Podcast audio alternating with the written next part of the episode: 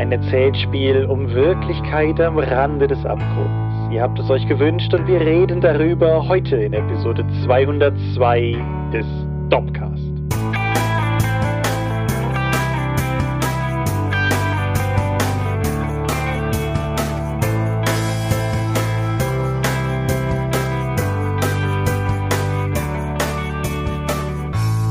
Hi und herzlich willkommen zu Episode 202 des Dorpcast. Wir haben uns heute versammelt, über Dinge zu reden, die mit Rollenspiel zu tun haben. Und wenn ich wir sage, dann meine ich zum einen dich. Michael Mingers, guten Abend. Heute ohne Scorpio? Ich bin so müde für, für mittlere Namen. okay.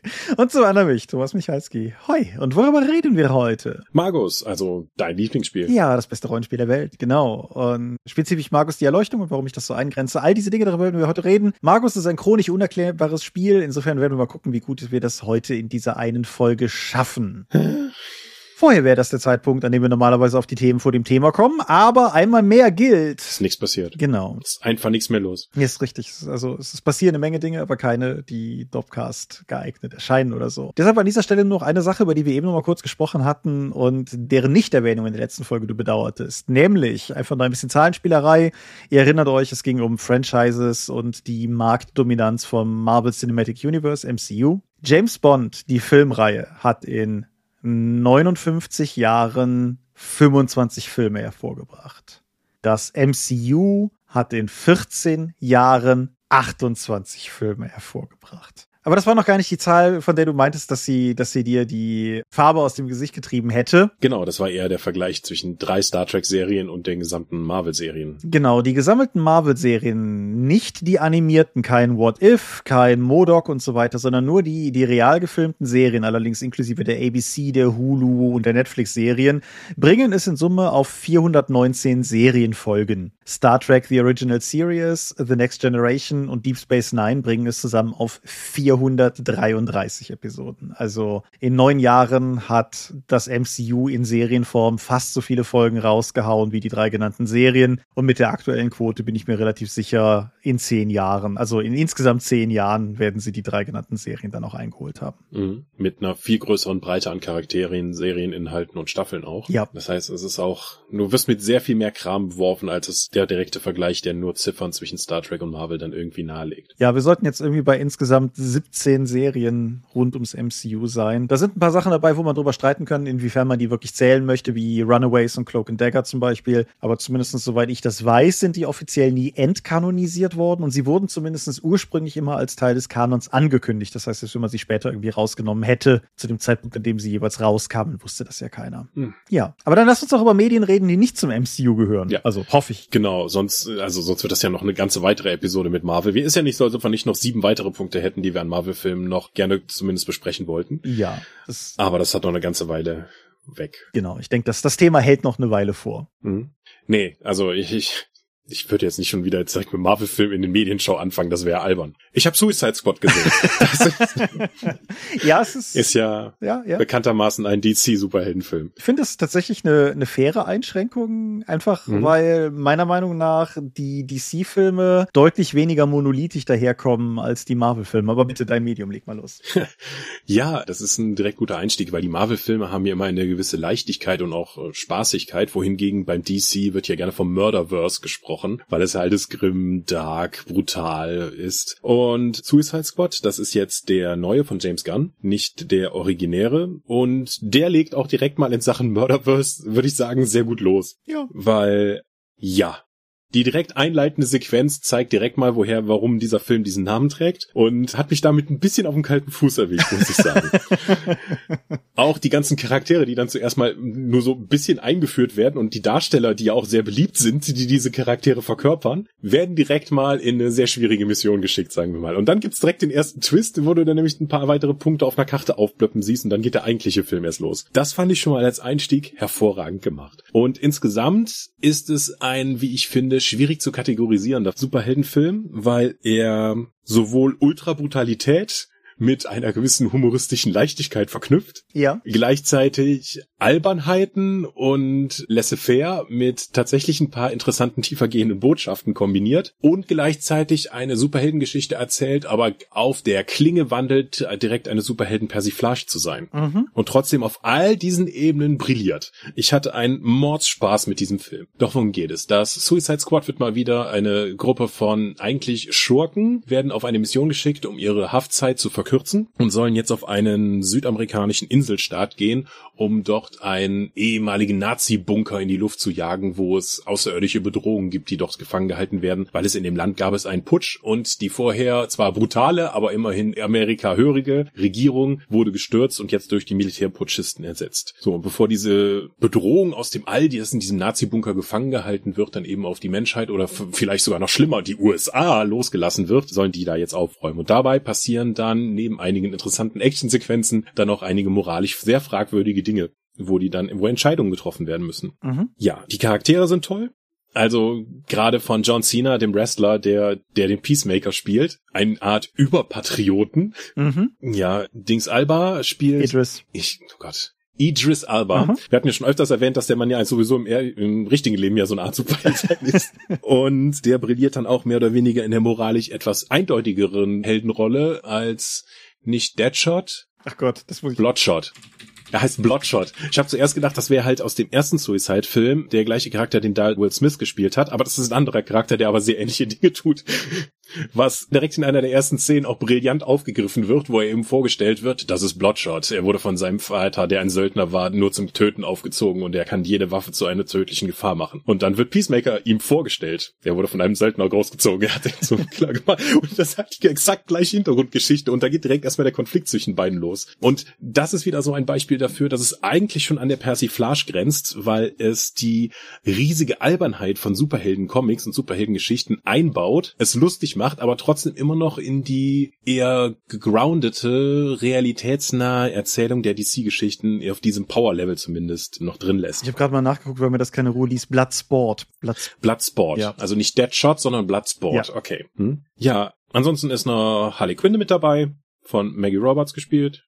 Habe ich das jetzt richtig? Margot Robbie, aber war nah genug dran. Margot Robbie, nah genug dran. Margot Robbie, die ja es geschafft hat, innerhalb von kürzester Zeit einfach, wenn man Harley Quinn denkt, immer nur ihr Gesicht zu sehen, Mhm. die das einfach mal komplett verkörpert hat, die in dem Film auch wieder völlig aufdreht. Und du hast, wie gesagt, hyperbrutale Action-Szenen, die allerdings dann auch durch wieder einen Twist, der direkt in den Anschluss kommt, in einen gewissen Kontext gesetzt werden und auch die Gewalttätigkeit von Superhelden, das ja noch vorher als lustig, das lustiges Morden mehr oder weniger inszeniert wurde, plötzlich wieder in Frage stellen und auch die gesamte militärische Operation dann in einem fremden Land und einfach die Selbstverständlichkeit, mit der man einfach andere Gruppen umbieten kann. Also, und der ganze Film funktioniert immer so schlagartigweise mit lustigen Elementen, dann kommt wieder etwas, was du durchaus einfach nur hinnehmen kannst als humoristisches Spiel oder aber auch eine tiefere Sache darin sehen kannst. Und deswegen in allen Belangen finde ich, ist das inklusive des Endgegners, Mhm. Der ja auch nochmal richtig in die Mottenkiste der DC-artigen Antagonisten greift und die sinnvoll einbaut, was ich nie gedacht hätte, genau wie mit anderen Charakteren aus dem ersten Team, denen ich nicht gedacht hätte, dass sie tatsächlich mal auf die Filmleinwand kommen. Mhm. Ja, insgesamt wirklich eine großartige Umsetzung von Superhelden-Idealen in Kinoform, ohne sie direkt einfach nur zu veralbern und als Persiflage aufzu aufzuführen, sondern sie ernst zu nehmen und auch in einen gewissen Kontext zu setzen. Mhm. Daraus aus dem Suicide Squad ist ja auch noch dann die Peacemaker-Serie irgendwie entsprungen, die es ja nicht in Deutschland gibt bislang. Ich bin auf jeden Fall, ich hätte nicht damit gerechnet, dass ich so viel Spaß an diesem Film habe und mein Interesse an dieser Peacemaker-Serie ist tatsächlich jetzt auf allem, was ich jetzt gesagt habe, auch nochmal stark gestiegen. James Gunn ist für mich ja sowieso eine relativ sichere Bank. Er als Regisseur setzt halt viele Sachen so um, wie ich viel Spaß dran habe und setzt immer Nathan Fillion irgendwie ein. Mhm. Daher, ja, dicke, dicke Empfehlung von mir für den aktuellen Suicide Squad. Ich kann mich dem hundertprozentig nur anschließen, muss aber noch ergänzen, dass du King Shark nicht erwähnt hast, was ich für ein, ein Defizit Ja. habe. Der, der, der im Original von Sylvester Stallone gesprochene.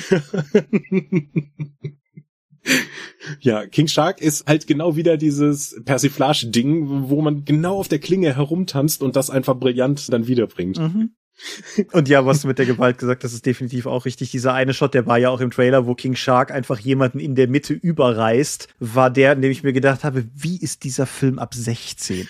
Wahrscheinlich, weil es in diesen humoristischen Kontext gesetzt wird. Ja. Aber was halt auch wieder dann, was der Film ja auch als Frage aufwirft. Ja, durchaus. Ja, ja wie gesagt, also bei dem, bei der ganzen leichtherzigen Unterhaltung, die man darin sehen kann, kann man durchaus das auch noch viel tiefere Ebene analysieren. Wie zum Beispiel Airbud, da kann man ja auch irgendwie ein 20 Minuten Video drüber machen. Danke John Oliver, ja. Wenn ich weiß, wovon wir reden, wir verlinken es hier drunter. Ja, das ist jetzt vorhersehbar. Nachdem ich vorletzte Folge von die Tribute von Panem tödliche Spiele gesprochen habe und letztes Mal von die Tribute von Panem gefährliche Liebe, sprechen wir heute über die Tribute von Panem flammender Zorn oder im Englischen ja. Mockingjay. Ja, flammender Zorn könnte auch schon Battletech-Roman sein. Ich finde auch. Es, vielleicht ist das sogar einer. Das ist so generisch. Ich glaube nicht, dass man das schützen kann. Aber egal wie. Es ist Suzanne Collins dritter von drei Teilen aus der Tribute von Panem Trilogie und ja, setzt mehr oder weniger wirklich nahtlos da an, wo der zweite Band aufgehört hat. Jetzt kommen wir zunehmend an den Punkt, an dem ich über den Inhalt des Buches nur schwer sprechen kann, ohne über die vorigen hinweg zu spoilern. Deshalb eher abstrakt gesprochen. Der erste Band ist ja noch sehr so Battle Royale mäßig, Leute in einer Arena versuchen sich gegenseitig umzubringen und der mit einem mit einem durchaus relevanten Anklang von allgemeiner Medienkritik. Und der zweite Band geht ein bisschen tiefer in diese ganze Medienkritik-Richtung rein, fügt aber als zusätzliches Würzelement noch den Gedanken, nachdem der erste halt eine eine definitive dystopische Zukunft aufgebaut hat, so einen Gedanken von Revolution und Rebellion, der zwar auch im ersten Band schon wahrnehmbar war, aber ab dem zweiten Buch halt eine zentrale Rolle eingenommen hat. Und dann gingen wieder alle in die Arena, um sich gegenseitig umzubringen.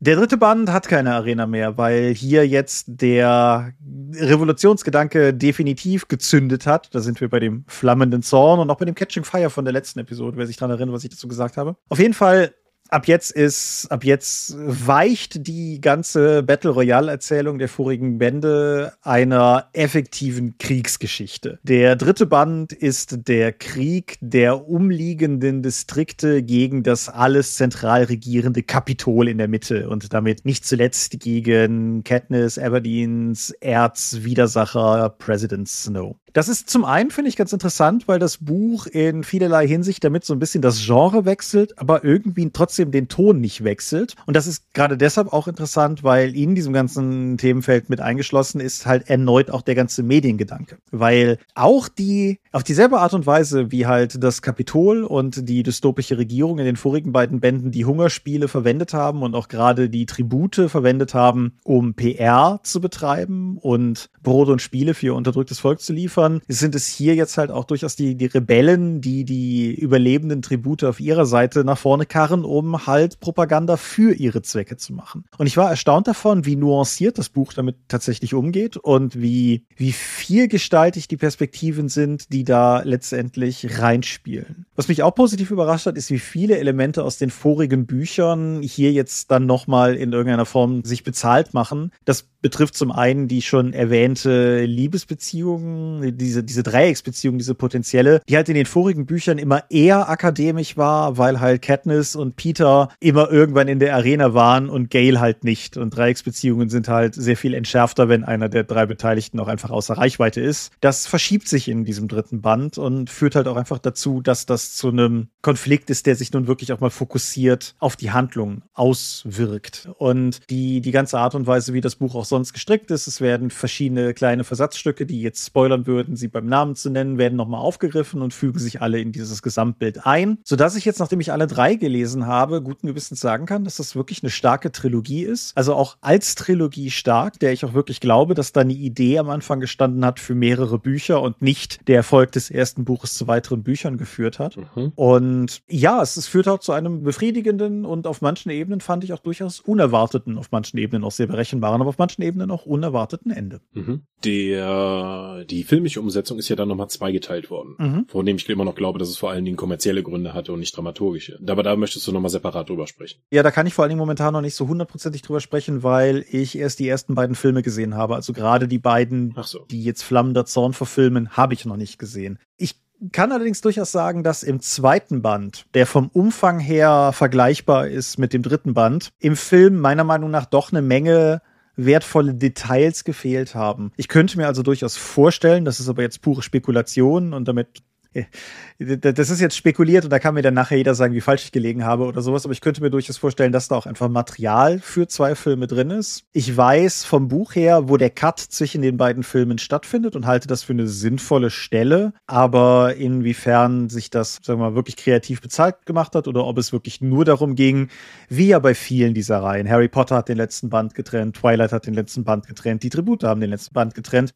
Ob es da ob es auch eine kreativ wertvolle Entscheidung war oder ob es nur ums Geld ging, kann ich dann zu einem späteren Zeitpunkt mal mehr zu sagen. Okay, gut. Da ich zu Urlaub genötigt wurde, habe ich die Zeit genutzt, um endlich mal Arcane auf Netflix zu schauen. Mhm. Arcane ist eine Animationsserie, die auf der Welt von League of Legends beruht. Ich habe nicht den Hauch einer Ahnung von diesem Gaming-Franchise. Aber alleine jetzt mal, um darüber zu sprechen, wo League of Legends herkommt. League of Legends ist ja nur die kommerzielle Umsetzung einer Warcraft 3 Mod, Defeat of the Ancients, was dann so beliebt war, dass es dann eben alleine rausgewählt waren und League of Legends ist eines der erfolgreichsten und beliebtesten Videospiele, PC-Spiele aller Zeiten. Mhm. Mit wahrscheinlich einer der toxischsten Communities aller Zeiten, so wie ich gehört habe, aber ich kann halt überhaupt nichts zu dem Spiel sagen. So, und das Spiel war jetzt so erfolgreich, dass sie ihre IP ausbauen und die Welt näher sagen können und einfach mal bei Netflix eine Animationsserie in Auftrag gegeben haben mit neun Episoden. Von so 40 bis 45 Minuten. Mhm. Und das erste, was sie auffällt, ist, wie unfassbar gut diese Serie aussieht. Das ist keine klassische Zeichentrickserie, sondern ein Animationsstil, den ich am ehesten als Cell Shading sehen würde, sieht in den meisten Einstellungen aber schon fast aus wie ein Ghibli-Film. Also es hat einen ganz eigenen Stil, der unfassbar hochwertig ist, der glänzende Animationen hat, konstante Bewegungen, die Hintergründe sind optisch eindrucksvoll, die Kamerafahrten sind toll. Das habe ich bei Suicide Squad zum Beispiel übersprungen. Das fand ich auch ganz toll, dass so ganz viel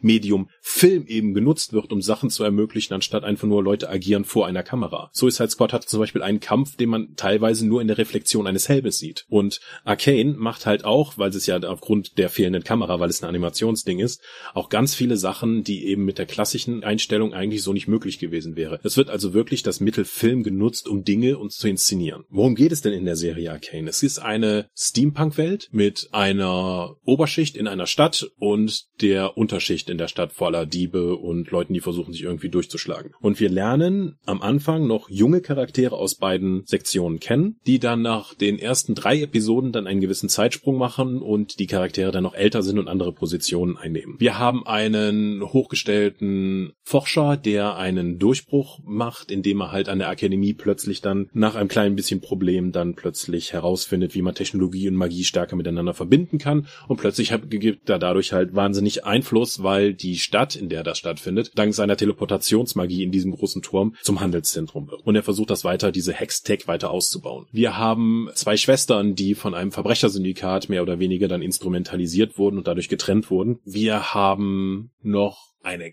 ganze Reihe weiterer Charaktere, die in der Serie dann auch noch relevant werden und die wir auch interessant charakterisiert kennenlernen und miterkennen können. Und neben der Handlung, was diese Charaktere dann eben an Beziehungen zueinander haben, zu der Stadt und wie sie ihre eigenen Ziele versuchen umzusetzen und dabei was für Entwicklungen sie durchmachen, ist es mir neben dem durchaus interessanten Plot vor allen Dingen aufgefallen, wie ernst die Serie all ihre Protagonisten und Antagonisten nimmt. Mhm. Das sind alles hervorragend geschriebene Charaktere mit tollen Dialogen, die sinnvolle Sachen machen, die nachvollziehbar sind. Ich finde alle Charaktere, inklusive der Schurken, die alle nicht einfach nur schurkig und böse sind, sondern auch aus familiären Gründen oder einfach nicht nur aus Machtgedanken, sondern wirklich mit Zielen ihrer eigenen Fraktion oder ihren Leuten halt helfen zu wollen und dadurch dann in den Konflikt mit anderen geraten. Die nehmen alle Figuren ernst. Arcane hat, glaube ich, auf IMDb momentan eine Wertung von 9, irgendwas für wen sowas etwas sichtig ist, aber es scheint eine ganze Menge Leute abgeholt zu haben, auch über die League of Legends Community hinaus. Mhm. Was wir jetzt also haben, ist eine Serie, die fantastisch gut aussieht, ein tolles Setting hat, ihre Charaktere extrem ernst nimmt, die Sachen vernünftig inszeniert. Arcane ist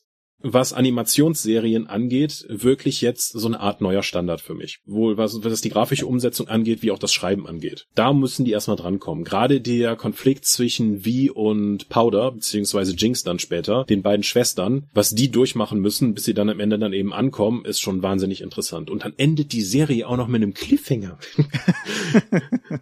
Unverschämtheit. Gerade an einem sehr relevanten Punkt, wo man eigentlich denkt, so jetzt haben sie endlich mal eine Lösung finden können und dann kann es sein, dass es jetzt alles nochmal noch mal durchgewuselt wird. Aber das weiß ich halt nicht. Ich bin schon sehr gespannt. Ich glaube, es sind noch schon zwei weitere Staffeln oder so in Auftrag gegeben. Also die, die Wertungen und das Feedback zu der Serie sind insgesamt ja sehr positiv, was ich gehört habe. Und auch hier möchte ich nochmal eine große Empfehlung geben. Ich habe ja mit League of Legends nichts zu tun. Ich weiß nicht, ob die Charaktere jetzt irgendwelche Heldencharaktere da sind oder wie das eingebaut ist. Ich möchte aber jedem empfehlen, der sich sich mit diesem Steampunk-Fantasy-Setting und vor allen Dingen gut geschriebenen Charakteren auseinandersetzen möchte, sich diese Serie zu geben. Mhm. Ja, ich habe die auch noch auf der Liste. Ich habe bis jetzt nur die Trailer gesehen, kann deshalb optisch auf jeden Fall schon mal zustimmen, dass das Ghibli wäre jetzt nicht meine Assoziation gewesen, aber auf jeden Fall fantastisch aussieht. Im Trailer siehst du es nicht, aber die Serie hat ja durchaus viele ruhige Momente, wo du dann erstmal weite Einstellungen siehst und wo du dann erstmal die Szenerie, weil die Stadt ist ein Charakter. Mhm. Sowohl die unteren Ebene, die Trenches, wie auch die Oberstadt sind halt Charaktere, die in dem Film auch ernsthaft wahrgenommen werden und die auch auf dich wirken müssen. Okay. Und gerade wenn ich das mit den letzten guten Animationsserien wie zum Beispiel Vox Machina, was ja auch schon gut animiert war, oder auch die Invincible-Serie auf Amazon Prime, die ja außerhalb von Kämpfen oftmals nur eher so minimalistisch animiert war, mhm. die können alle maximal einstecken gegen das, wie Arcane aussieht. Aber das wird man auch, ich glaube nicht, dass diese Produktionsqualität halt für viele andere möglich sein wird, weil da muss unglaublich viel Zeit und Arbeit und Geld drin stecken. Mhm.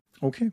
So, ein Medium habe ich noch. Wir haben ja hier schon häufig über verschiedene, ich sag mal, Comic-Verlagshäuser gesprochen. Und du hast da ja durchaus einen erklärten Liebling. Image Comics. Genau. Du hast außerdem ein Haustier. Ja. Ein Hund. Ja. Ich gehe also davon aus, du magst Hunde. Die Hunde sind toll. Und du bist außerdem jemand, der My Little Pony Friendship is Magic wertschätzen kann. Auf jeden Fall. Sprechen wir also über Stray Dogs. Okay. Stray Dogs ist ein bei Image Comic, eine bei Image Comic erschienene, ich möchte mal sagen, Limited Comic Series gewesen. Fünf Ausgaben, danach komplett abgeschlossen, kein Franchise, kein nix, einfach nur dann jetzt heutzutage eine Graphic Novel, die man halt so kaufen kann. Beschrieben wird sie als Susi und Strolch trifft das Schweigen der Lämmer. Okay. Und gemacht wurde sie von Trish Forstner und Tony Fleeks, die beide von dem IDW My Little Pony Comic Kram herkommen, aber offensichtlich mal was anderes machen wollten. Der Comic basiert außerdem auf einem psychologischen Fakt über Hunde, wo man jetzt lange darüber streiten kann, ob der Comic das realistisch macht oder nicht, ist aber auch egal. Hundegedächtnisse, so habe ich jetzt gelernt, funktionieren assoziativ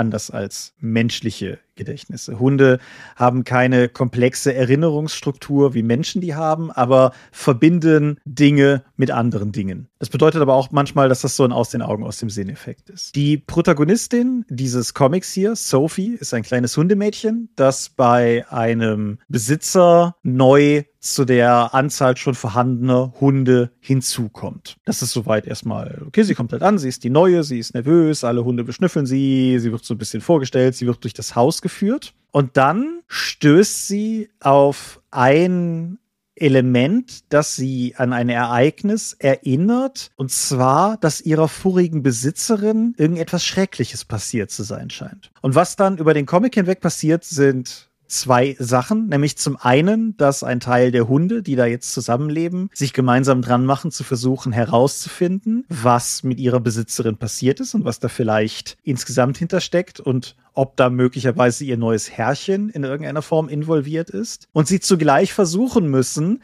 nicht zu vergessen, dass sie das tun, sondern sich immer wieder über Erinnerungsmemorabilia und Elemente quasi neu ins Gedächtnis reinzubooten, woran sie gerade arbeiten. So eine Art Memento-Tätowierungstrick. Ja, aber ja, im Prinzip genau das, aber so als wenn du quasi einfach, wenn du zu lange nicht damit stimuliert wirst, resettest. Okay. Das Ding ist wunderhübsch. Wenn du nur Artwork davon siehst und nicht gerade eines der Panel erwischst, wo Hunde mit großen Augen und besorgtem Gesicht irgendwo hingucken, das ist halt wirklich hoher Disney-Level von niedlich, hm. außer inhaltlich. Und das Ganze bezeichnet sich selbst als Suspense-Thriller und das ist es. Es ist, es ist im Endeffekt eine Krimi-Geschichte, erzählt von Hunden aus Hundeperspektive, was auch Comiczeichnerin, Comiczeichnerisch sich niedersteckt. Die ganze Erzählperspektive, also bildlich wirklich die Perspektive, ist halt mehr so 40 Zentimeter über dem Boden schon, weil da halt die Protagonisten sind. Was ganz ihre Dinge macht mit, sagen wir mal, Raumdynamiken und so. Einfach, weil, weil das die Welt einfach ganz anders darstellt. Und das ist interessant. Also Katzenkrimi ist ja tatsächlich ein Genre, aber mit Hunden wäre mir das so noch nicht untergekommen. Nee, mir auch nicht. Dank geht an den Dobschen Matthias, der, als ich neulich mal da war, mir dieses Ding in die Hand drückte, wie er das manchmal tut und mir mehr oder weniger einfach sagte, ich müsste das jetzt lesen. Und er hat wie so oft recht damit gehabt. Ist ein super faszinierendes Ding. Ist, wie gesagt, in sich abgeschlossen und auch nur ein einzelner Band. Insofern halt auch sehr dankbar, wenn man einfach einen Comic lesen möchte, ohne sich direkt irgendwie über hunderte bis tausende Seiten für irgendwas zu verpflichten. Und ich fand es auch durchaus spannend. Es ist jetzt, ich will es nicht vorhersehbar nennen, aber man, ich finde, man kriegt relativ, relativ zügig zumindest eine Idee, wohin das halt alles so geht. Es ist, wie gesagt, wunderhübsch. Und ja, Trish Forstner, Tony Fleeks, Stray Dogs, Image Comics. Ganz, ganz dicke Empfehlung und ich würde vermuten eher so ein Insider-Tipp. Hm. Klingt mysteriös. Ja, nicht so mysteriös wie die Frage, was zur Hölle eigentlich Magus ist. Ja, also über diese Frage haben ja Leute Bücher geschrieben. Das ist nicht falsch. das ist nicht falsch. Ja, dann, dann erklär mir doch mal, was ist die Core-Story von Magus? Ich würde gerne einen Schlenker vorwegnehmen, dann können wir uns die Frage aber gerne widmen. Okay. Erstmal wichtig, ich nehme an, für viele Hörer ist das keine Überraschung, aber dennoch, Magus ist ein Teil der alten Welt der Dunkelheit. Mhm. Magus die Erleuchtung oder Mage the Ascension. Das bedeutet, es ist grundsätzlich Teil derselben Welt wie Vampire die Maskerade, Werwolf die Apokalypse, Jäger die Vergeltung, ähm, äh, Mumien, irgendwas. Also Wechselbalg der Traum und so weiter und so fort. Das bedeutet, dass es ein paar, sagen wir mal, Konventionen Konventionen erfüllt, die diese Spiele so mit sich bringen. Da können wir im Laufe der Folge mit Sicherheit noch näher drüber sprechen. Das bedeutet aber auch grundsätzlich, dass die zwar alle in derselben Welt spielen, aber gerade bei der alten Welt der Dunkelheit, sagen wir mal, die kannst du zwar crossovern, aber jedes dieser Spiele bringt doch eine sehr individuelle Sicht auf diese Welt der Dunkelheit mit sich. Mhm. Und deshalb ist es auch immer durchaus, also Werwolf ist ein Spiel von Ökoterroristen, die mit Müllcontainern werfen. Das ist auch wahr,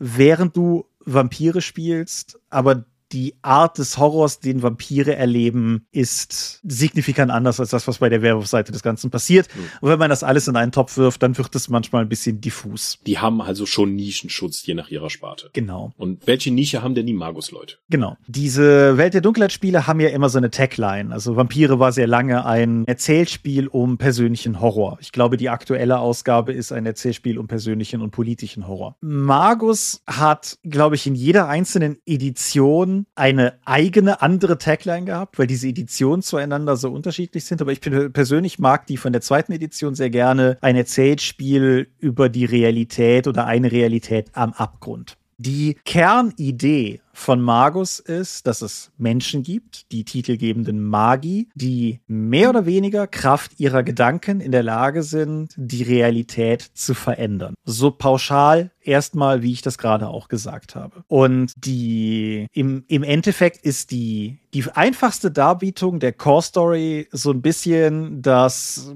Peter Parkers sterbender Onkel Edikt mit großer Macht und großer Verantwortung. Wenn du in der Lage bist, mit deinen Gedanken, mit der Kraft deines Hirns oder wie auch immer man es formulieren möchte, die Realität zu verändern, was würdest du damit tun, und zu welchem Zweck. Mhm. Das klingt aber nach einem sehr individuellen Spielstil. Wen verkörpern denn die Spielercharaktere und warum sollten die zusammenarbeiten zu diesem, weil die werden ja wahrscheinlich unterschiedliche Ziele haben. Vermutlich, ja. Also zunächst mal mit dem Zusammenarbeiten kann man natürlich immer noch gucken. Welt der Dunkelheit Pen Paper Runden haben ja auch manchmal eine gewisse Tendenz dazu, auch untereinander eine gewisse Messerstecherigkeit an den Tag zu legen. Ich bin da persönlich nicht der größte Fan von Intrigen innerhalb der Runde, aber es sei an dieser Stelle zumindest anerkannt, dass es das auch gibt. Traditionell, haha, pun intended, war es bei Magus so, dass man einen Magus einer der neun Traditionen verkörpert. Das sind verschiedene Magiestil-Ausprägungen, die mehr oder weniger culturally insensitive Klischees aufgreifen davon, wie Leute Magie wirken können, wollten und die so einen gewissen Stil vorgeben. Da hast du dann sowas wie Verbena, also so richtige Hardcore-Paganisten. Du hast sowas wie den, den Hermesorden, also so wirklich so strikte, disziplinierte Merlin-Magier. Du hast aber auch sowas wie die Söhne des Äthers oder oh, heute mittlerweile die Äthergesellschaft, es ja nicht nur Söhne sein können, auf jeden Fall, die halt mehr so eine Steampunk Wissenschaft betreiben, aber man könnte auch ein bisschen so sagen, da wo, und da kommen wir dann gleich zu, die sogenannte Technokratie den harten wissenschaftlichen Erkenntnisfortschritt und die, die Daten und die Dogmatik verkörpern, wo sie mehr so das, das Wunder dessen noch verkörpern wollen, was Wissenschaft mal bedeutet hat, wenn du dich so an Atomwerbung aus den 50ern, 60ern erinnerst oder so erinnerst. Okay, die Zukunft von gestern. Genau, jetzt habe ich es gerade schon gesagt, also wie gesagt, es gibt neun dieser Traditionen und demgegenüber, früher sehr klar als Feindbild, stehen die sogenannten technokratischen Konvente. Derer gibt es fünf die verkörpern auch so spezifische Ideen, aber da, wo halt die Traditionen, die die Menschen erleuchten wollen, den Menschen klar machen wollen, dass diese strikte Form von Realität, von der wir ausgehen, eigentlich eine Lüge ist, dass das alles formbar sein könnte und so die Leute zur Erleuchtung führen wollen, verkörpert die Technokratie mutmaßlich eher das, wo du dich zu Hause fühlst, nämlich Ordnung, Struktur, klare Regeln, rationale Wissenschaft also diese Konzepte. Ich wäre in dem Spiel so ein Antagonist, Junge.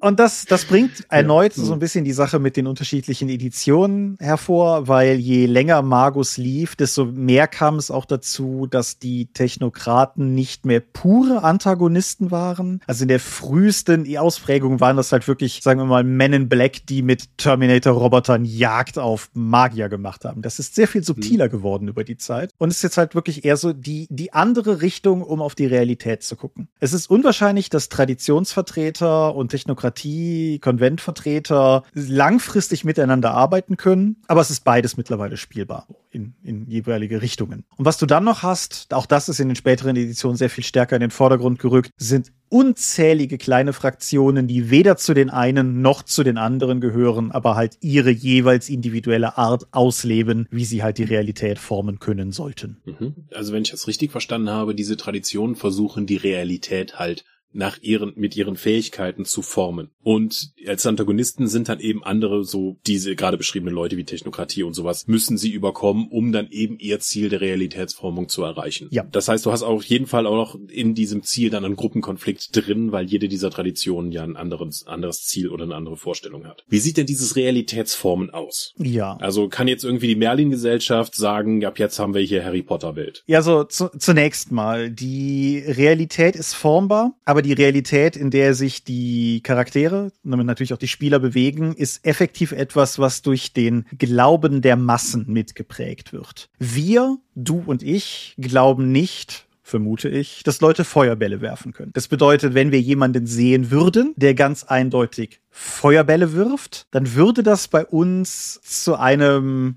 sagen wir mal, Hä? einem tief sitzenden Gefühl der Irritation führen. Das stimmt doch was nicht. Genau. Das muss doch, da muss ich, das muss ich falsch gesehen haben. Ja, ja, das, das ist halt die Frage, weil wenn die Magie Magie wirken und wie sie das tun, darüber können wir dann, kommen, kommen wir da gleich noch zu. Aber grundsätzlich ein ganz wichtiger Unterschied ist zum einen, ist es ein Effekt, der sichtbar ist oder nicht und damit verbunden gibt es Zeugen oder nicht. Und je rabiater du in die Wirklichkeit eingreifst und je mehr Leute die Nase daran kriegen, desto größer ist die Wahrscheinlichkeit, dass die Realität sich auch einfach sperrt, weil aus dem Glauben der Massen gespeist, die Realität in Anführungsstrichen, auch weiß, Leute können keine Feuerbälle werfen. Und wenn du das jetzt tust, dann kann es halt sein, dass die Realität beginnt, sich zu wehren und versucht, diesen Fehler im System zu beheben. Das führt dann zu einer ganzen komplexen Mechanik und auch zu einem erzählerischen Element, das Paradox genannt wird und was halt diverse averse Auswirkungen auf deinen Charakter haben kann. Hm. Aber wenn du die Realität schubst, schubst schubst die zurück. Ja, und in der Regel hat die die größeren Hebel. Deshalb ist es ja. immer sinnvoll, das Ganze diskret zu machen. Das heißt so die philosophische Frage, wenn ich im Wald stehe und einen Feuerball auf einen Baum schmeiße und niemand hat es gesehen, dann brennt der ab. Richtig. Ja, okay, gut. Philosophie abgehakt. Genau. Ja, nee, Philosophie, da kommen wir mit Sicherheit noch mehrfach drauf. Ah, guck. Ja. Regeltechnisch gesprochen verfügen Magi über neun Sphären. Jede dieser Sphären verkörpert einen, wie soll ich sagen, einen, einen Realitätszuständigkeitsbereich. Du hast Korrespondenz, was so mit allem zu tun hat, was Strecken von Distanz in, und Entfernungen bedeutet. Das kann aber dann natürlich auch in höheren Ausprägungen das Überbrücken von Entfernungen und so sein. Du hast Kräfte, was alles ist, was irgendwie Hitze, möglicherweise Feuer, aber auf jeden Fall Energie, Schwerkraft, alles, was in den Bereich geht. Zeit ist selbsterklärend, Prime in alter Übersetzung, Kern in neuer Übersetzung, Ursprung ist maximal nicht selbsterklärend, aber du hast grundsätzlich neun von diesen Sphären. Und an dem Punkt kommt ein wichtiger Aspekt rein für Leute, die zum Beispiel schon mal Vampire oder Werwolf gespielt haben, aber Magus nicht kennen, weil Magus ein komplettes Freizaubersystem verwendet. Und das bedeutet, dass du, ich sage jetzt beliebig und das ist gelogen, beliebig magische Effekte bauen kannst und die dann halt wirkst. Hm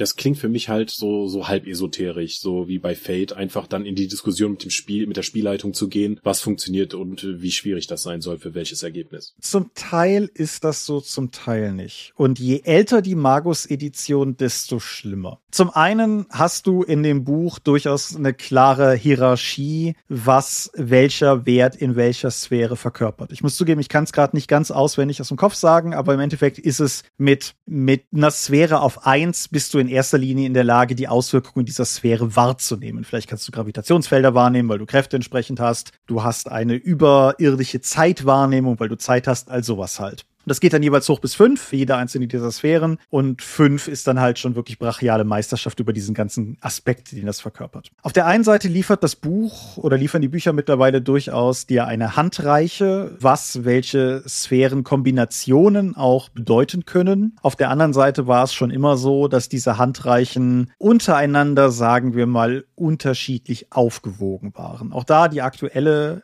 M20 ist sehr viel ausgewogener als manche der älteren Editionen. Die älteren Editionen hatten ein Phänomen, das du vom Tabletop und Armeebüchern her kennst, nämlich, dass häufig die vorgestellten Effekte im aktuellen Buch irgendwie immer geiler sind als die im letzten Buch. Und der Power Creep. Richtig. Und wenn du, wie das bei Wade Wolf damals in den 90er Jahren war, für jede deiner Welt der Dunkelheit Unterspielreihen zehn Bücher pro Jahr rausbringst, kannst du relativ viel Creep erzeugen. So. Das heißt, du hast auf jeden Fall diesen Diskurs mit der Spielleitung oder auch möglicherweise möglicherweise, und das halte ich persönlich für die gesündere Art, das zu machen, den Diskurs mit der ganzen Gruppe. Mhm. Dass du auch die Spielleitung, natürlich hat die im Endeffekt das letzte Wort, aber dass du die weniger so als den Schiedsrichter begreifst, der jetzt mit Spielleitungswillkür da irgendwie reingrätschen kann und sagt, nein, das darfst du nicht oder das darfst du wohl, sondern dass du es eher begreifst als eine argumentative Aufgabe, dass du versuchst, im Zweifelsfall, wenn es nicht eindeutig ist, die Leute, die am Tisch sitzen, mit einer sinnvollen Argumentation davon zu überzeugen, dass es funktionieren könnte, was du da gerade vorschlägst. Ist das ein System, das Leute bevorzugt, die wahlweise gut argumentieren und oder solche eher abstrakten Konzepte durchdringen kann? Ja, aber ich glaube, das ist inhärent.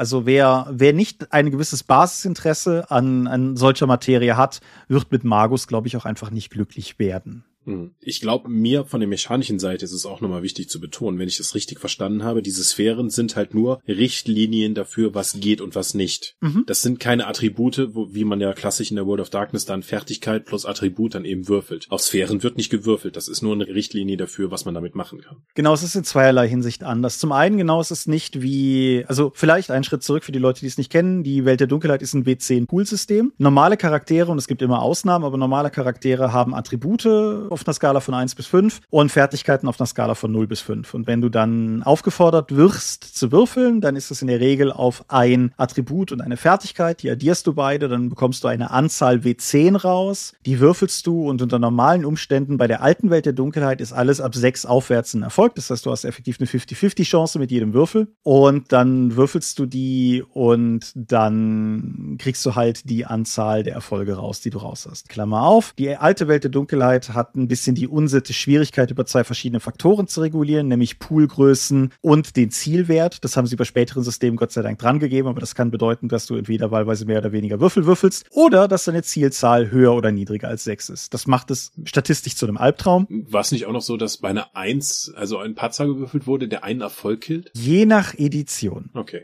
Aber grundsätzlich ja. Du hast auch noch potenziell Nullen, also Zehnen, die besonders gute und Einsen, die besonders schlechte Effekte haben. Ja. So ist es nicht beim Zaubern. Und es ist auch nicht so wie bei, sagen wir mal, bei Vampire, bei Disziplinen, die ja teilweise einfach wenn man zum Beispiel Bonuseffekte erzeugen, also wenn du, wenn du Geschwindigkeit auf einem bestimmten Wert hast, dann hat das einfach sehr klare reglementierte Auswirkungen. Und bei vielen anderen Disziplinen, da hast du halt dann eine bestimmte Stufe in der Kraft und die ermöglicht es dir etwas zu tun, was du vorher einfach nicht tun konntest. Ich glaube, der einfachste Weg oder der sinnvollste Weg, sich den Sphären bei Magus zu nähern, ist die als so eine Art abstrakten Fertigkeitsbaum zu begreifen. Wenn du jetzt einfach davon ausgehst, dass, wie gesagt, ich, ich, wünschte, ich hätte die rausgeschrieben. Du hast halt diese, theoretisch diese fünf Kategorien von dem, was das Sphäre bedeuten kann. Wahrnehmung, ich weiß nicht, Beeinflussung, Selbstbeeinflussung andere, große Beeinflussung selbst, große Beeinflussung andere, irgendwie sowas in dem Maßstab.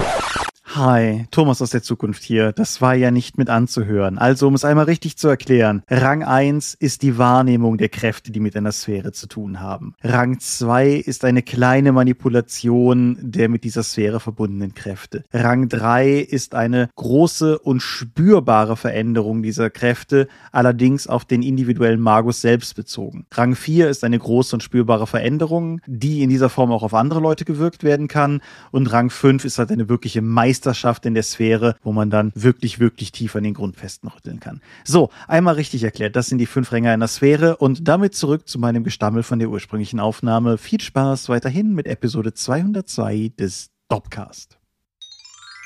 Und du gehst einfach davon aus, mit jedem Punkt, den du in deine Sphäre investierst, schaltest du neue Möglichkeiten davon frei, was du mit dieser Sphäre bewirken kannst. Das, worauf du dann würfelst, ist ein Wert, über den wir heute noch gar nicht gesprochen haben, nämlich ein Wert, den wir früher Arete genannt haben, von dem mir mein Philosophiedozent aber schnell eingebläut hat, dass er Arete heißt. Mhm. Auf jeden Fall, das ist ein Wert, den hat man tendenziell als Startcharakter eher so wahrscheinlich im Bereich von zwei bis drei und das sind dann so diese zwei bis drei Würfel, die man würfelt. Es gibt dann noch Ressourcen, auf die man zugreifen kann, um diesen, diesen Wert individuell zu verbessern. Aber es ist schon durchaus so, Zaubern ist grundsätzlich hart und risikobehaftet dass die hm. Sache. Nochmal hier, um dich mal ein bisschen zu bremsen, weil du bist zu begeistert. Das, da muss ich jetzt mal einstreiten. Okay. Also, das ist ja mein Lieblingsspiel, ich weiß. Ich habe nicht viel Erfahrung mit Magus, aber wenn ich dann zum Beispiel auf den Charakterbogen schaue und da sind halt diese neun Sphären mhm. und die machen aber eigentlich nichts. Das ist dann für mich so halb esoterisches, ja, das könntest du oder nicht, musst du halt diskutieren. Und wenn ich sagen würde, wir brauchen eine Strip-Down-Version von Magus, dann würde ich alles reduzieren bis auf diesen Arete-Wert. Weil da, bis auf deine Magierstufe mehr oder weniger, worauf du halt die meisten Proben machst, ist halt alles andere nur, bist du halt nur ein Mensch mit diesem Zusatzattribut. Was du dadurch aber natürlich verlierst, ist im Endeffekt ein Maß von Einschränkung, was dazu führt, dass es fokussierter ist, auf welche Art und Weise dein individueller Magus die Welt beeinflussen kann. Ja, genau. Das ist, äh, ich verstehe auch Fate nicht. Ich, das ist einfach ganz schwer, mich in dieses Gedankenkonstrukt hineinzuversetzen. Ich finde das toll, wenn das Leute können. Nur für, für mich ist das halt aber, schwierig. Aber würde es das für dich nicht eigentlich effektiv schlimmer machen? Mhm. Um mal bei dem einfachen, nahbaren Beispiel zu bleiben. Die Sphäre Zeit auf eins ermöglicht dir Wahrnehmung von Konzepten rund um Zeit. Das bedeutet, du weißt auch einfach, dass wenn du diesen einen Punkt in der Sphäre Zeit hast, dass du Effekte wirken kannst, die es dir zum Beispiel ermöglichen, willkürliches Beispiel, ohne Uhr exakt zu wissen, wie viel Uhr es gerade ist oder wie viel Zeit sich in A und B vergeht. Mhm. Sowas in der Art. Wir treffen uns in 67 Sekunden hinten an der Ecke. Genau. 67 Sekunden? Ja, was ist dein Problem? Ich denke, das kann helfen, aber gibt's nicht auch zwei Bücher, die nichts anderes auflisten, außer Beispiele für die verschiedenen Sphärenpunkte und Kräfte? Eins. Eins, okay. Also für die, für die aktuelle Edition ist es eins. Es hat den wundervollen Titel How Do You Do That? Und Ja, es ist gut, wenn deine Spielreihe solche Bücher hat. Ja. Und ja, die, die liefern dir Beispiele. Aber auch da, das ist halt, sagen wir so, das ist ein Problem, was du da, was du da ansprichst, ist natürlich ein Problem, was inhärent an der Freizauberei dranhängt. Das ist ein Konzept, was rollenspielerisch sehr schwierig abzubilden ist, ohne quasi den Spielaspekt vom Rollenspiel einfach kaputt zu machen, weil wenn einer alles kann, ist immer doof. Mhm. Und die, die Sphären bilden halt im Prinzip ein Gehege, in dem du dich dann ausleben kannst. Und wenn du die Sphären rauslassen würdest und das rein auf, sagen wir mal, magische Potenz reduzierst, dann machst du es ja eigentlich nur viel weiter. Genau, da wirst du in den Ozean geschmissen mit, du hast die Möglichkeit, überall hinzuschwimmen und dann wirst du ersaufen. Ja. Verstehe ich auch. Nur sowas wie das Magiesystem von Savage Worlds mit klaren Kräften und da wo du dann auch dann die Ausprägungen draufbauen kannst, wie zum Beispiel, meine Kräfte haben zum Beispiel die Atomarkraft. Mhm. So, das sieht dann so und so aus und dafür kriegen sie noch das Keyword Atomar, das kann dann Rüstung umgehen, dafür macht's das und das nicht. Das hilft mir, viel einfacher in das Spiel zu finden und die Fähigkeiten einsetzen zu können, als dieses freie Magiesystem. Aber wie gesagt, das ist ein Ich-Problem, mehr oder weniger gesagt, das finde ich nicht inhärentes Problem. Also es gibt ja genug Spielrunden, die für die das funktioniert. Aber ich sehe dann immer die Möglichkeit, um es mechanisch umzusetzen, wenn ich ein Videospiel machen würde, Mhm. könnte ich das abbilden. Nein, ein Videospiel hat ja zwangsläufig eher ein, eine endliche Zahl an Optionen, die du Mhm. dann eben nehmen kannst, dass du dann eben nur Vorauswahl anhand deiner Sphären dann eben bekommst, aus denen du wählen kannst. Aber es kann nie so frei sein, wie das, was am Tisch passiert. Ja, das ist durchaus korrekt. Du hast auch durchaus eine Sache gerade tangiert, die durchaus wahr ist, nämlich die Einsteigerfreundlichkeit. Die hat Magus nicht. Mhm. Also ich hatte, ich hatte heute für diese Folge in das aktuelle Grundregelwerk von Magus nochmal reingeschaut, weil ich sicher gehen wollte, dass die Probenmechanik für das eigentliche Zaubern sich nicht doch geändert hat. Hat sie nicht, wie gerade beschrieben. Die Beschreibung, wie man zaubert, beginnt auf Seite 500. Ja, smooth. Ja, da ist vorne viel Kram dran, den man auch überblättern kann. Das ist gar nicht die Sache, aber also für den Einstieg, aber es ist einfach, Magus ist unglaublich dicht und Magus hat ein, eine Eigenschaft, die ich auch nicht verheimlichen möchte, die ich mal Jargon nennen möchte. Wir haben das in verschiedenen Aspekten heute schon so ein bisschen gestreift. Arete ist so ein Beispiel, Paradox ist so ein Beispiel, die, die Sphäre, deren Konzept so schwer zu verstehen ist, Ursprung, Querstrich, Kern, Querstrich, Prime ist so ein Beispiel. Und es, es gibt halt noch, noch ganz viele andere. Und der eine Satz, den wir ja seit Jahren aus Gedanken immer wieder frei zitieren, ist, Quintessenz ist ein Fluss, der das Gespinst speist, der, der halt einfach sehr symbolisiert, wie Magus sein kann. Das könnte auch aus Dune stammen. Durchaus, durchaus. Und das muss man zu einem gewissen Maße, glaube ich, wollen. Und das ist ja auch immer nur halb gescherzt. Ich habe das auch im Dorpcast schon mal gesagt, wenn ich jetzt sage, die beste Vorbereitung auf mein Philosophiestudium war Magus, weil es ganz viel von dem, was Magus aufgreift, ist ja auch nicht völlig aus der Luft gegriffen. Sator Brucato, der Mann, der das Spiel über die meisten Jahre hinweg betreut hat, ist ja auch, ich sage mal, selbst durchaus praktizierender hm, Esoteriker. Der Mann hat sich in Satyr umbenannt als Vornamen. Also Ja, ja, warum nicht? Ja, ja, richtig. Und sehr viel von dem, was in dem Spiel drinsteckt, kommt durchaus woher. Auch zum Beispiel Arete ist ja ein Begriff aus der, aus der griechischen, Teil- zum Beispiel aristotelischen Philosophie und so. Dementsprechend, da- das kommt alles überall her. Natürlich ist das Quatsch. Ganz wichtig, ne? Wie ganz alles in der Welt der Dunkelheit ist das Quatsch und vieles davon ist auch, sagen wir mal, hält einer genaueren Betrachtung, zum Beispiel aus historischer Perspektive, auch nie so lange stand. Aber es will es ja auch gar nicht. Es ist ja keine Dokumentation oder kein Geschichtsbuch oder sowas in dem Sinne. Aber es macht schon Spaß, sich damit auseinanderzusetzen, weil ich denke, dass genug an den Ideen dran ist, dass man auch tatsächlich gehaltvoll über die Ideen diskutieren kann. Und dann kommt es halt sehr individuell darauf an, wie du schon sagst, möchte ich klare Kräfte haben, möchte ich eine klare Richtschnur haben, was mein Charakter mit welcher, wie auch immer gearteten Stufe wann wo kann, dann ist das nicht unbedingt das Spiel. Finde ich so Ideen wie, kann man nicht mit Korrespondenz, also Distanz und Kräfte, also auch Licht in die Vergangenheit gucken, weil ihr das Licht von der Erde wegstrahlt. Und wenn ich das mit Korrespondenz fokussiere, müsste ich doch auch sehen können, was. Wer solche Ideen hört und sich denkt, ha, da, da könnte ich mir auch vorstellen, dass das Spaß macht, sich da mit ein paar Freunden auseinanderzusetzen, ob das wohin führt oder nicht, dann ist Hier sträuben sich die Nackenhaare. das, das glaube ich, das glaube ich sehr gerne.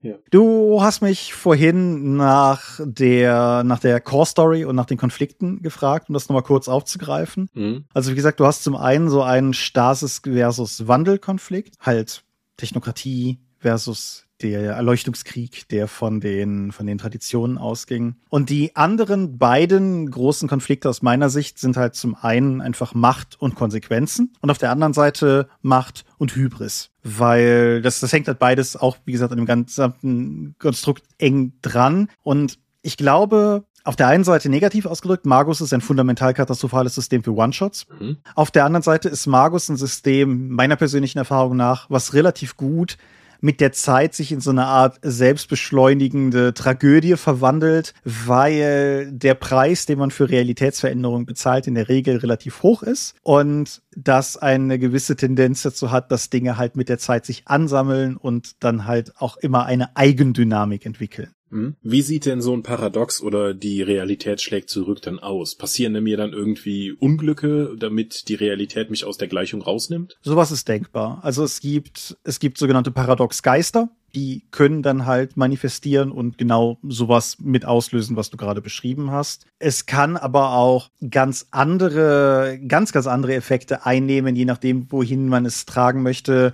Beispielsweise gibt es den sogenannten Zustand der Stille. Das ist im Endeffekt, wenn, wenn die Realität dir mal eine Auszeit gibt und dich für einen Moment mal einfach in die stille Kammer unter die Treppe setzt, nämlich dein eigenes Inneres. Das ist natürlich jetzt erstmal im, wenn ich das jetzt so sage, klingt das erstmal nach einer toll, hast halt ein Spiel aus dem Spiel rausgenommen. Toll. Aber du kannst es halt zum Beispiel ja auch durchaus nutzen, weil wir, wir sind ja hier bei Magus, wo tendenziell alles geht, dass du halt versuchen musst, den anderen wieder rauszuholen und vielleicht in den Geist eines anderen Spielers eindringen musst, so Alternativwelten, Realitätsreisen Kram oder so, den du damit aufgreifen kannst. Im Endeffekt ist es vor allen Dingen ein großer Werkzeugkasten, aus dem der Erzähler Dinge schöpfen kann, um halt neue Konflikte in das Spiel hineinzusprenkeln. Es gibt auch noch einen rein mechanischen, eine rein mechanische Auswirkung. Paradox sammelt sich erstmal einfach als Punkte bei deinem Charakter und Paradox teilt sich dieselben Punkte mit der eben schon mal angeunkten Quintessenz. Quintessenz ist eine dieser Ressourcen, die du ausgeben kannst, um dir Zauber leichter zu machen. Ist also eine wertvolle Sache zu haben. Felder in der Leiste, die durch Paradox belegt sind, können aber nicht mit Quintessenz gefüllt werden. Das heißt, dass am Anfang ist das kein Problem, weil die Leiste lang genug ist. Aber wenn du genug von dem Quatsch angesammelt hast, wird es auch einfach für dich schwieriger, hm. überhaupt zu operieren, was dann auch wiederum dazu führt, dass du dich möglicherweise mit dieser ganzen Paradox-Situation auseinandersetzen musst. Und wenn ich zaubere, soll ich dann eher versuchen, die Realität mehr so ein bisschen zu biegen, anstatt zu brechen. Also kein Feuerball werfen, sondern zu sagen, ah, der steht gerade in der Pfütze. Vielleicht könnte ja einfach ein Elektro Elektrobogen oben von der Stromleitung drüber gehen und den ein bisschen brutzeln. Ja, das ist auf jeden Fall der so, klügere das, Weg. Ja. Das ist natürlich eine Stilfrage. Das, ja, aber es würde auch weniger Paradox erzeugen. Ja, also die, die Hermetiker haben das Haus Flambeau. Die haben eine Meinung zu sowas. Mhm. Aber genau, es würde tendenziell weniger Paradox erzeugen. Und auch so Sachen wie zum Beispiel, ich meine, Dr. Who hat doch irgendwie so einen so einen Ausweis, den er irgendwie Leuten zeigen kann und die Leute sehen dann darauf schon, was das gerade für ein Behördenausweis sein soll. Sowas könntest du als Gedankeneffekt machen und solange halt niemand sonst mit da drauf guckt und sieht, dass das Ding leer ist, sondern im Prinzip nur das Zeigen eines Ausweises von hinten und die Reaktion sieht, kannst du möglicherweise dann halt auch das Ganze diskret machen und Leute damit beeinflussen. Wenn du aber einfach hingehst und in den Raum dich stellst, dir jemanden rausguckst und sagst, All hail the Hypnotoad und der andere wiederholt All hail the Hypnotoad und alle klatschen komisch hm. rhythmisch, dann würde ein Betrachter vermutlich auch drauf gucken und sich denken, irgendwas ist hier ganz komisch. Mhm. Offensichtlich eine Futurama Convention. Definitiv. Hypnotoad, beste, was Futurama je gebracht hat. Okay, über Hypnotot hinaus, was können wir denn noch zu Magus sagen? Du hattest eben verschiedene Editionen erwähnt und dass sie sich hart voneinander unterscheiden. Ja. Deine Lieblingsedition ist die, mit der du die meiste Erfahrung gesammelt hast. Das ist die erste, oder? Nein, zu beidem. Guck an. Von den traditionellen ursprünglichen Editionen ist die, mit der ich die meiste Zeit verbracht habe, auch meine liebste, aber das war die zweite, oh. weil die erste auf Deutsch nie erschienen ist. Also die erste deutsche ist de facto die zweite englische. Guck an. Die erste Edition, ich besitze die, ich habe die aber erst sehr viel später irgendwann mal auf einer Spielemesse aus einer Grabbelkiste mitgenommen. Die erste Edition wird manchmal auch liebevoll Katanas and Trenchcoats genannt und die ist noch sehr nicht so subtil. Mhm. Das ist auch eine der, der wie soll ich sagen, der ausdrucksstärksten Geschichten rund um Magus. Nämlich damals war bei White Wolf die Praxis, dass die Leute bei White Wolf die Grundbücher gemacht haben. Und nachdem das Grundbuch stand, haben sie jemanden angeheuert, der das dann als Line-Manager im Prinzip in die Zukunft weitergeführt hat. Und im Falle von Magus war es so, dass sie das Grundbuch gemacht haben und das dem Brucato mehr oder weniger einfach in die Hand gedrückt haben, nochmal zweimal nachgefragt haben, ob er das wirklich machen will, ob er sich da sicher ist. Und immer wenn er gefragt hat, ob er dies und jenes damit machen kann, sie ihm nur gesagt haben, wir wissen nicht, was wir damit machen sollen, mach du einfach irgendwas. Ja, interessanter Ansatz. Ja, die, die zweite Edition konsolidiert das alles ein bisschen und das ist auch viel von dem, was ich gerade vor allen Dingen umrissen habe, halt auch mit diesem starken Konflikt zwischen Traditionen und Technokratie und allem drum und dran. Mhm. Die dritte Edition oder Revised, wie das ja bei den Welt der Dunkelheit Spielen so war, macht eine große Sache. Achtung, kurze, äh, also für die Vampire Vampire-Leute. Die Vampire-Leute wissen vielleicht, dass der vorsinnflutliche Ravnos zwischen Vampire zweite Edition und Vampire Revised mehr oder weniger gestorben ist. Parallel sind bei der Magus-Seite des Ganzen auch einige Dinge ziemlich in den Ventilator geflogen, was dazu geführt hat, dass sehr viel von den sehr hohen, abstrakten kosmischen Konzepten. Wir haben noch nicht über verschiedene Geisterreiche gesprochen gehabt und so. Und die Traditionen hatten auch irgendwelche überstarken Übermagier irgendwo in diesen Geisterreichen. Das wurde zu Revised alles gekappt. Der Erleuchtungskrieg galt mehr oder weniger als entschieden und das, was den Traditionen noch blieb, war so eine Art Rückzugsgefecht gegen die gewinnende Technokratie. Hm. Das war im Kontext späte 90er, frühe 2000er Jahre durchaus ja auch nachvollziehbar. Also ja. Mystizismus war auf dem Rückzug und seriöse empirische Wissenschaft ganz klar auf dem Vormarsch. Scully hat gewonnen. Ich war aber im Grunde aus verschiedenen Gründen nie so der Fan der Revised. Das hat ein paar mechanische Gründe, die jetzt hier wirklich zu tief in die Materie reingehen. Aber halt auch, weil ich, weil ich es eigentlich schade fand, weil es Magus um Facetten und Optionen beraubt hat, in dem Versuch, das Ganze so ein bisschen grim and gritty zu machen. Das, das ist ja auch ungefähr die Zeit, wo Videospiele anfingen, keine Farben mehr zu haben. So, das ist. Alles war braun. Genau. Die jetzige, heutige meine Lieblingsedition ist aus verschiedenen Gründen die aktuelle, die M20, also die Jubiläumsausgabe, die ein ganzes Stück eigenständiger ist als zum Beispiel die Jubiläumsausgabe von Vampire im Vergleich zu Vampire Revised das gewesen ist. Hm. Das Magus-Buch hat aber auch 900 Seiten oder so. Nee, 700. Ach so, ja. ja. Schnapper. Das Buch macht eine Sache, die ich grundsätzlich super interessant finde, weil sie ganz klar gesagt haben, also der, sagen wir so, der Editionskrieg bei Magus war tiefsitzender, glaube ich, als bei anderen Spielen, weil die Revised das Setting so stark verändert hat. Über Regeln kann man ja diskutieren, aber wenn gleichzeitig auch noch das Setting so umgebogen wird, das schafft halt Schisma. Und die M20 ist mehr im mehr Geisteskind der zweiten Edition, bietet aber unendlich viele optionale Kästen an, wie du verschiedene Elemente der anderen Editionen mit in dein Spiel reinbringen willst, wenn dir dieser Aspekt besser gefallen hat als das, was jetzt serviert wird. Das ist einer der Gründe, warum das Buch so dick ist. Mhm. Klingt aber auch eher, als würde man da schon ein bisschen Erfahrung für brauchen. Es ist halt ein 700-seitiges Monster. Ne? Das, das, nimmst du nicht einfach mal, um das zwischenzeitlich mal auf dem Klo zu lesen. Ja, oder du hast auf jeden Fall sehr lange Klolektüre. Aber hm. was ich noch, da hatten wir im Vorgespräch gerade ganz kurz darüber gesprochen, eine Setting-Sache, die ich an der aktuellen Magus-Ausprägung super sexy finde, ist halt, es geht darum, wer beherrscht die Realität? Wer hat die Deutungshoheit über die Realität? Mhm. Wessen Wort hat am Ende Gewicht darüber, wie Realität sich wirklich formt? Und wie können einzelne Akteure das Denken der Massen beeinflussen. Mhm. Tagesschau.de bietet sehr viele Ansatzpunkte, wie sich das in unserer heutigen wirklichen Welt ausübt. Ja, wenn es ein Setting hast, in dem eben die der Glaube der Menschheit an eine bestimmte Sache die Realität tatsächlich formt, sind Fake News natürlich super gefährlich. Absolut. Und ich zitiere hier tatsächlich Sergio Brucato, der, wie er halt meinte, Space Age Technologie zu verwenden, also das Internet, um sich darin gegenseitig zu bestärken, dass die Erde eine Scheibe ist, ist halt, ist halt extrem. Ja. Mhm. Und das finde ich interessant, weil es im Endeffekt durchaus auch einen Punkt annimmt, den Mage Revised hatte, nämlich diesen scheinbaren Sieg der Technokratie, aber jetzt auch abbildet, wie es für die Technokratie halt auch nicht gut ausgegangen ist, weil die, die klassischen traditionellen Wege zwar nicht mehr begangen werden, aber die rationale Seite des Ganzen auch nicht. Und das finde ich ist ein super spannendes eine super spannende Gemengelage, um daraus halt diese, diesen Kampf um die Realität nochmal in eine ganz neue Dimension zu tragen. Und insofern. Haben einfach alle verloren. Ja, ja, absolut. Aber es ist ja auch die Welt der Dunkelheit. Es ist ja auch, es ist ja kein Happy-Go-Lucky-Spiel. Ich meine, wir haben nicht thematisiert, dass Welt der Dunkelheit-Systeme bei allem Horror-Lack, den sie haben, faktisch immer Superheldensysteme sind. Das ja. kann man auch nochmal laut aussprechen. Das sind Superheldensysteme mit einem sehr düsteren Marketing. Ja, richtig, ja. Aber ich finde halt, Magus ist dadurch ist auf eine ganz eigene Art und Weise zeitgemäß geblieben, was nicht selbstverständlich ist für ein Spiel, das grundsätzlich unglaublich durch die 90er Jahre, gerade späten 90er Jahre auch geprägt wurde. Also heute nicht bis jetzt namentlich erwähnt, aber eine der Traditionen sind die virtuellen Adepten und die virtuellen Adepten sind halt magische Hacker. Und also, erinnerst du dich an den Film Hackers? Ja. Das, das ist halt die Richtung, so vom ganzen Stil her. Weil Leute sich vorstellen, dass Hacken so funktioniert, ist plötzlich eine Magierschule dadurch entstanden. Ja, beziehungsweise, ja, hm, ich denke, ich denke mehr, dass der, dass der Stil, wie, wie Hackers sich halt vorgestellt hat, dass Hacker funktionieren, halt einfach auch selbes, desselben Geisteskind ist, wie der Gedanke, aus dem heraus die virtuellen Adepten überhaupt designt wurden. Und hm. das ist halt schon arg 90er Jahre. Und ich mag Hackers, aber nicht objektiv gut. Mhm. Und Markus hat es halt, finde ich, geschafft, eine ganze Reihe dieser, dieser Aspekte trotzdem irgendwie zeitgemäß zu halten durch die Art und Weise, wie die heutige gesellschaftliche Lage darin dann doch wieder irgendwie Niederschlag gefunden hat. Das führt natürlich noch zu der Frage, wo fange ich denn jetzt an, nachdem wir schon mehrfach gesagt haben, wie einschüchternd dieses Buch ist. Und ja, ja, ist es. Dennoch, um das einfach auch nochmal an dieser Stelle zu sagen, schamlose Werbung oder so, aber nachdem es eine ganze Weile nicht verfügbar war, befindet sich das Margus-Grundregelwerk auf Deutsch, die M20 im Nachdruck. Mal gucken, wann es ankommt.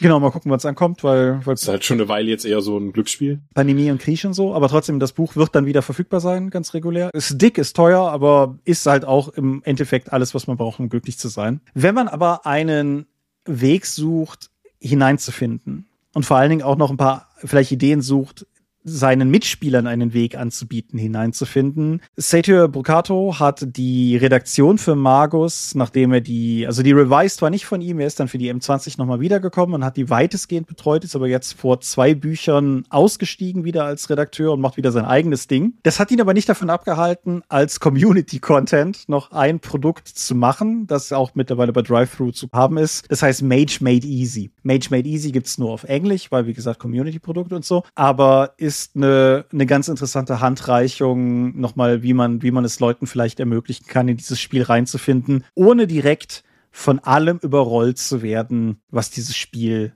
potenziell bietet. Ich persönlich fand es damals fantastisch, überrollt zu werden. Das hat mich, mich persönlich ultra angefixt. Aber es wird ja nicht jedem so gehen.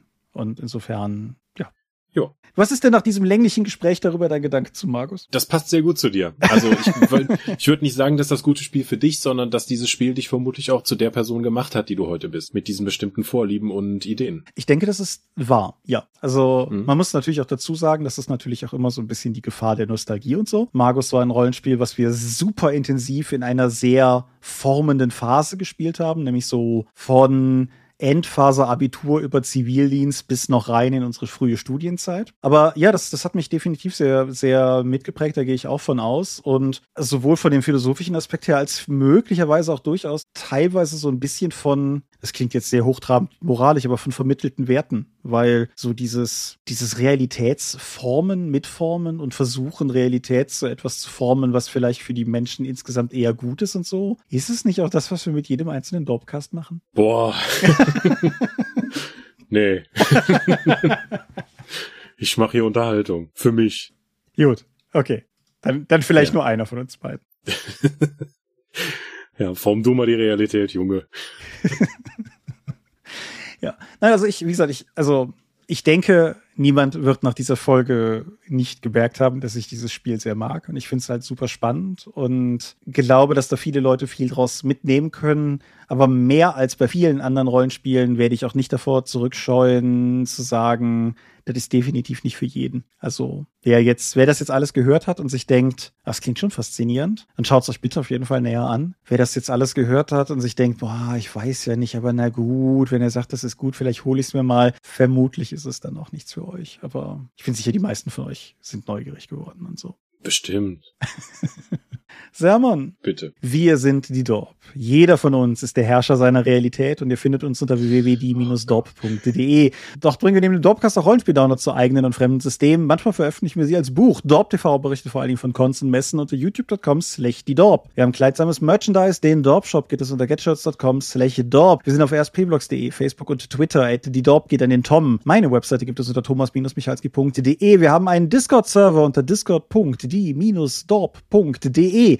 Und wir veranstalten die Drakon, die kleine sympathische Pen Paper Convention in der Eifel, aber niemand weiß, wann es das nächste Mal möglich sein wird. Möglich wird das in jedem Fall durch eure milden Spenden auf Patreon. Paywalls haben wir keine und werden wir niemals haben. Die Infos warten auf patreon.com slash die Thomas, ja, ich bedanke mich für deine begeisterte Schilderung dieses Magus-Systems. Ich hoffe, du hast mir meine Einwürfe nicht zu übel genommen. Nee, ich bin erstaunt, dass es nicht mehr waren. Aber ich, ja. habe ich die Hälfte meiner Verteidigungsmanöver gar nicht gebraucht. Halben Tag vorbereitet und sowas. Ja. ja. Ich denke, wir haben auf jeden Fall damit das Redezeit-Ungleichgewicht nach Tabletop 2 wieder ausgeglichen und es sei dir gegönnt. Dann können wir nächste Folge wieder ein Thema ansteuern, zu dem wir beide gleich viel Meinung haben. Gucken wir mal. Genau. Dann danke und gute Nacht. Ja, ich danke dir für dieses Gespräch, danke euch fürs Zuhören und bis zum nächsten Mal sage ich Adieu und ciao, ciao.